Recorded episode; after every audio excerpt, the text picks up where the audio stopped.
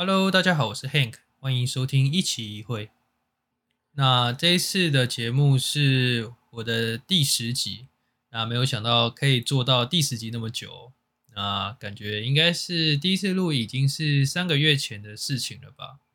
那首先当然还是要谢谢大家收听，然后给我一些建议以及回馈，然后让我在呃主题上啊或是录音的方面可以做得更好。那最近这两三个月，在跟朋友聊天的时候，发现大家都好像开始听 podcast，那甚至是有在录制自己的 podcast。不过，根据我的观察，我觉得大家第一个问题不是说要录制怎样的主题或是内容，或是可以做多久，反而是说要买怎么样的麦克风才可以达到不错的录音品质。那其实这十集录下来，其实我用过一些不同种类麦克风，例如说我用过 Sony 耳罩式耳机内建的麦克风，也用过 PS4 它附赠的耳机式麦克风，然后也目前正在使用 Blue 的 YTX。那录音软体方面的话，我有用过语音备忘录，以及现在 Mac 内建的 GarageBand。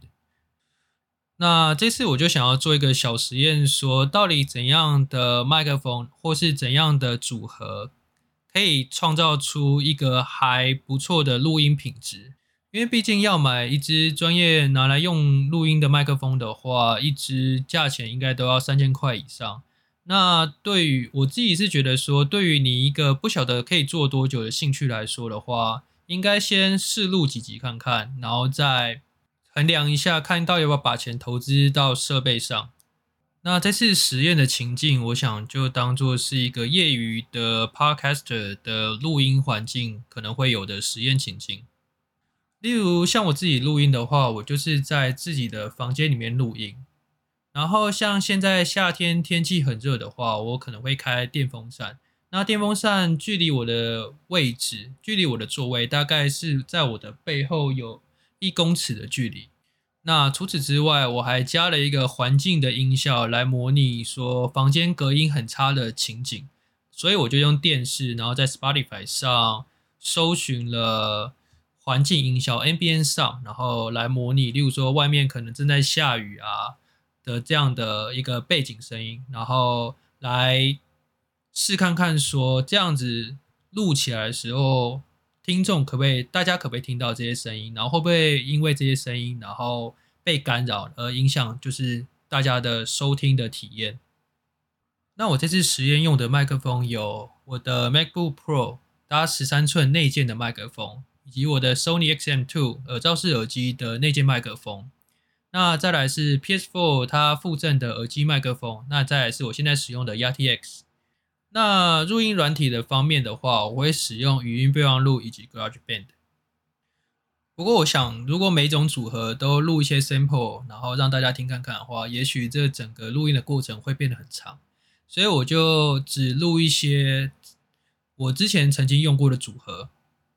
例如说，我最一开始的时候是使用 XM2 搭配上语音备忘录。那后来因为我有剪辑的需求，所以我就变成是用 XM2 配上 GarageBand。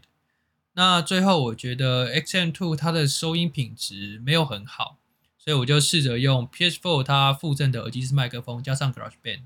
那最后，因为我觉得做出了一点兴趣，然后想要更长期的发展，所以我订购了一支呃麦克风 YTX。然后，所以最后的话，我会使用 YTX，那配上 GarageBand 的组合。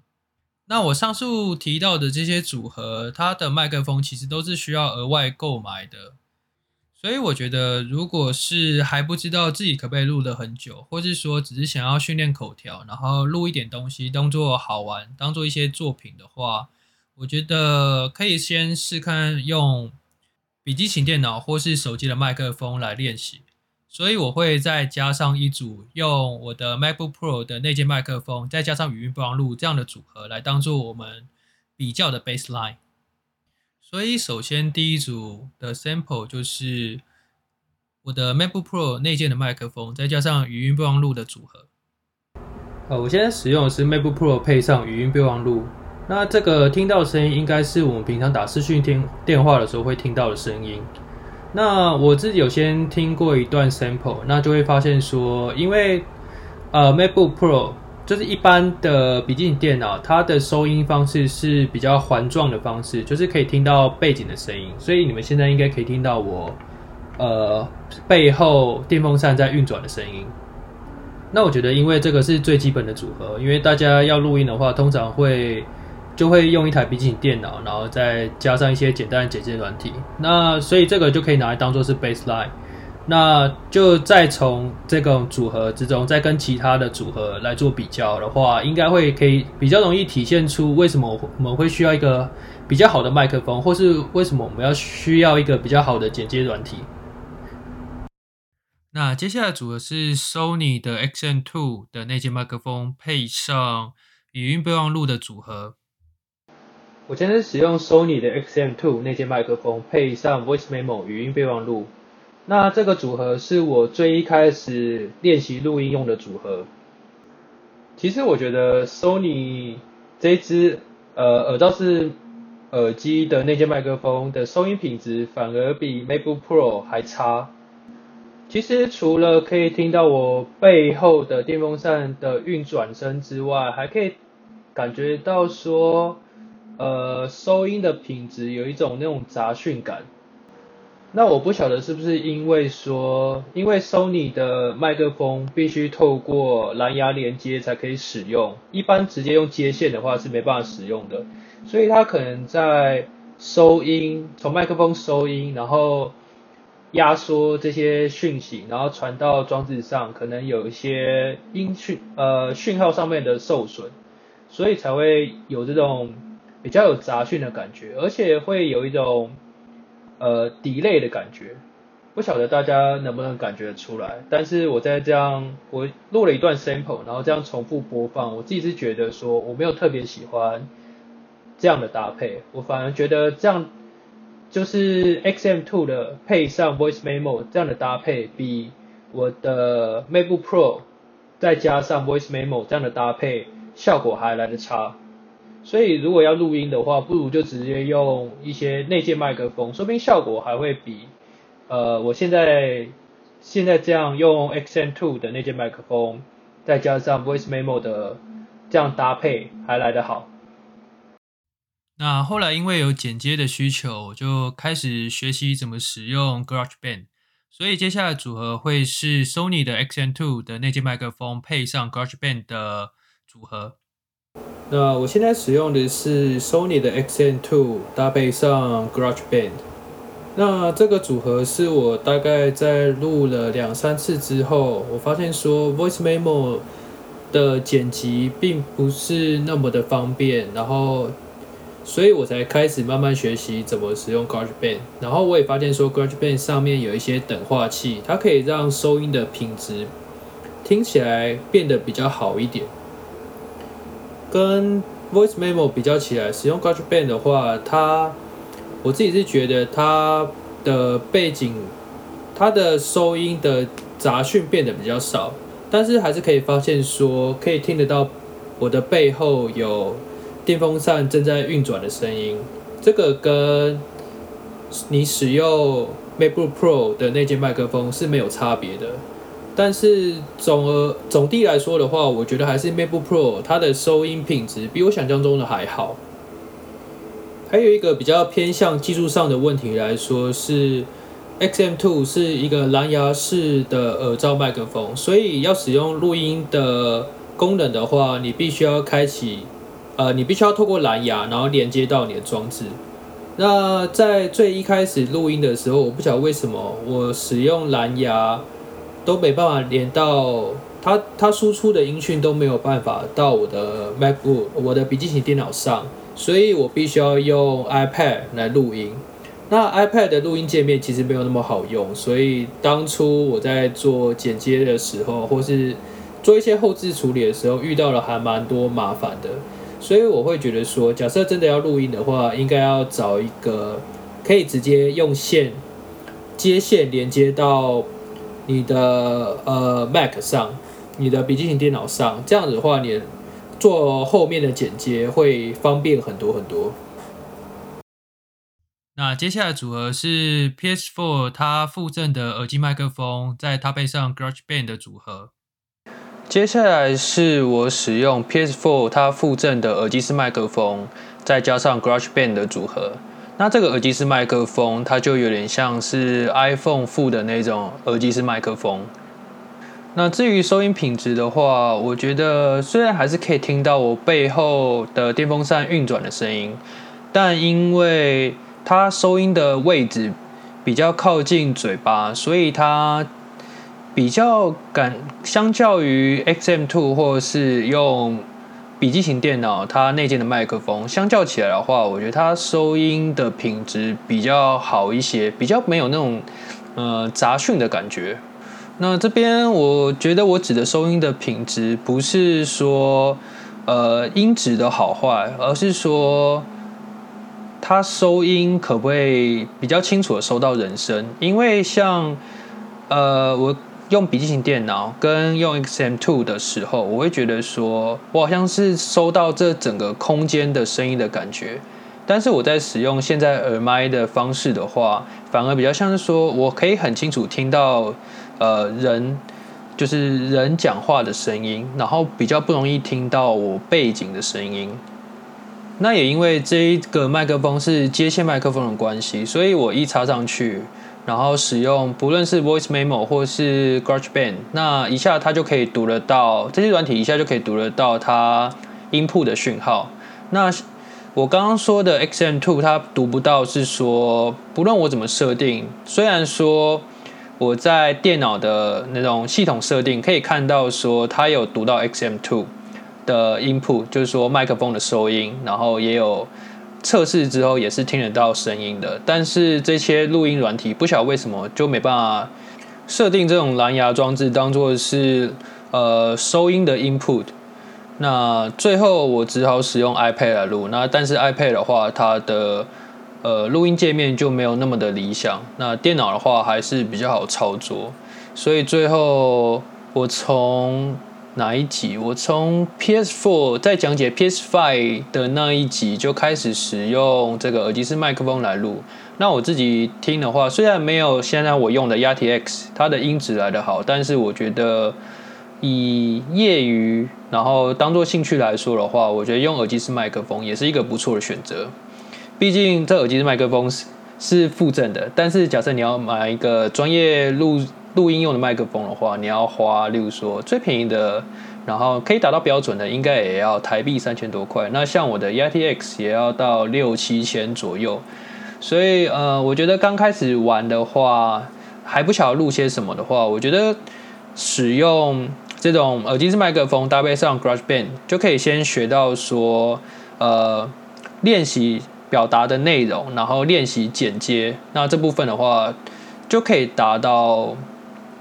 录音好玩的目的了。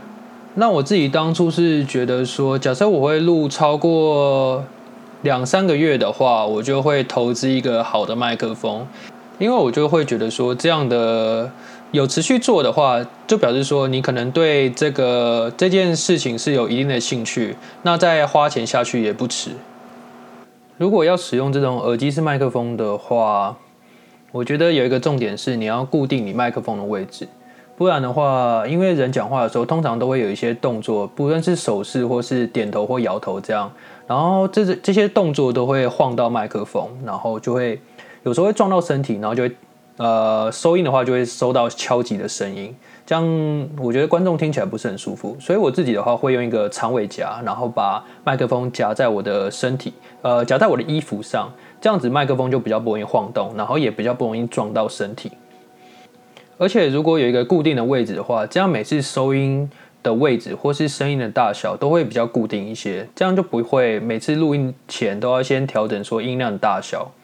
那会花很多时间在一些前置作业上。那最后要实验的组合是我现在 YTX 配上 GarageBand 的组合。那最后要试的组合是 YTX 配上 GarageBand。那这边 GarageBand 的设定的话，我是没有开它内建的等化器，因为 YTX 它搭配的软体就已经有内建等化器的功能。那我之前是先试过说，就是在 GarageBand 也开等化器的情况下来录音，那就发现说等化器再加上等化器的话，它的声音会变得有点，嗯，很不像人本来讲话的声音，会有点就是扭曲的感觉吧，就是很像加工过的感觉。所以后来我就把 GarageBand 它的等化器都关掉，那只留它 YTX 它内建等化器改变后的声音。那我自己听了一下 sample，是觉得说，相较于用呃笔记型电脑它内建的麦克风，或是 XM2 的麦克风，或是甚至是刚刚试的 PS4 它呃附赠的耳机式麦克风，那相较起来的话，用 ITX 录音的时候比较听不到环境的杂讯。那我想这主要是因为它收音的方式是采用指向式的。那指向式就是说，假设我现在呃，人的位置变化，例如说，我现在往麦克风的左边，它在现在在我在麦克风的正左边，然后回到回到了中间，然后我现在人移动到麦克风的正右边。透过这样的小实验就可以发现，说它因为它的收音只会在正前方的关系，所以你环境的声音比较不容易收到，那听起来的话就比较没有这种。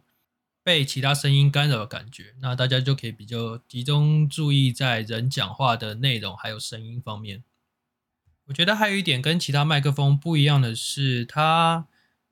收音的时候不会收到呼吸的声音。那这样子在剪接的时候会比较容易，因为假设你有录音的时候有一句话没有讲好，那你想要在中间，例如说剪掉，或者是说在中间再加入一段的话。那有时候会因为这个呼吸的声音，那听众就会很容易就发现说啊，这边本来是有呼吸声的，那呼吸到一半就不见了，那就会比较容易发现出被剪接过的痕迹。那收不到呼吸声的话，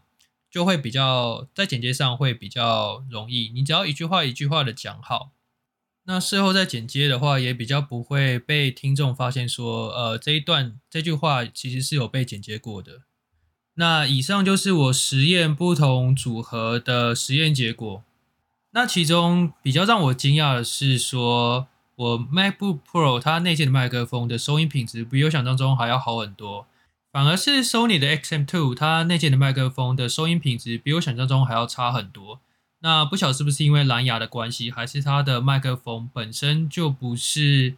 呃用特别高级的麦克风。不过，如果想要滤掉环境的噪音，然后也一开始也不想花太多钱在设备上的话，我觉得最好的方法就是先买一个耳机式的麦克风，例如说像那种 iPhone 的有线的那种耳机式麦克风，我觉得就很够用了。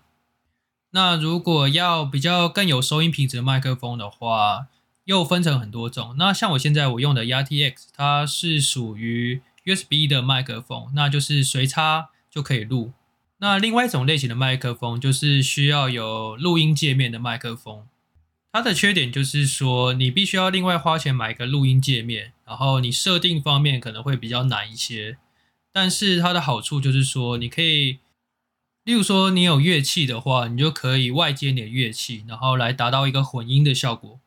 或是说你今天想要录访谈的节目，会有两个人同时讲话的话，那就可以透过录音界面同时接两只麦克风。那因为 USB 的话，一次就只能接一支麦克风，那做起来可能会比较难一点，必须要用软体的方式来做音量上的调整或是混音。那因为软体通常会有一些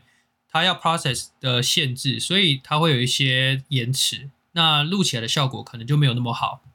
不过实际效果会如何，我也不是特别清楚。那那些刚刚讲那些都是我的上网查资料得到的。结果，那这些录音的音质好坏也都是我个人的经验分享。那我也没有特别的去研究说怎样设定会让音质变得更好。那希望以上的实验可以帮助大家了解到说，录制 podcast 不一定要有好的器材，说不定用中等的器材就可以满足到你录制的需求。但也可以发现到说，有一支好的麦克风的话，就可以很有效率的降低你的环境的噪音。然后让听众的专注力可以更集中在你讲话的声音以及内容上。那最后想要小小抱怨一下，美国最近的疫情又变得更严重了。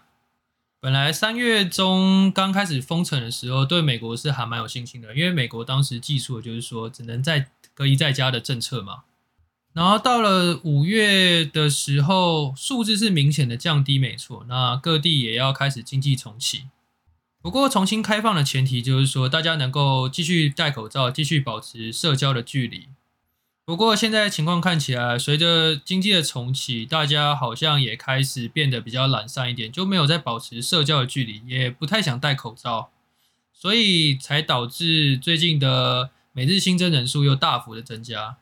也因为这样，加州政府有在考虑重新再度封城的政策。那这时候就会觉得说，我们好不容易坚持了三个月，然后好不容易要看到重新开放的曙光。但是有因为有这些不是很注重公共利益的人在破坏规则，所以我们疫情又变得更严重。那我们又要重新回到封城的状态，就会让人觉得说，呃，前三个月的这些牺牲到底是为了什么？那我们老板也因为看到这样情况，觉得美国政府或是说加州政府对于这样疫情的控制不利，然后有些心灰意冷。所以就有考虑让我们在这一次暑假冲刺完 project 结束之后，让我们可以回到自己觉得舒适的地方，例如说回到台湾去远端工作。不过老实说，现在也不晓得说疫情的状况到底是会变好还是会变不好，或是说飞机到时候还会不会有那么多的班次。所以就到时候再看看吧，说不定十月我就可以回台湾去。过我的 full quarter，然后可以休息个三四个月，直到疫情美国的疫情控制下来之后再回美国了。那今天录音就到这边，谢谢大家收听。那希望大家会喜欢这一次的录音内容，然后也希望大家从我的经验中能够学到一些东西。那这就是这样，拜拜。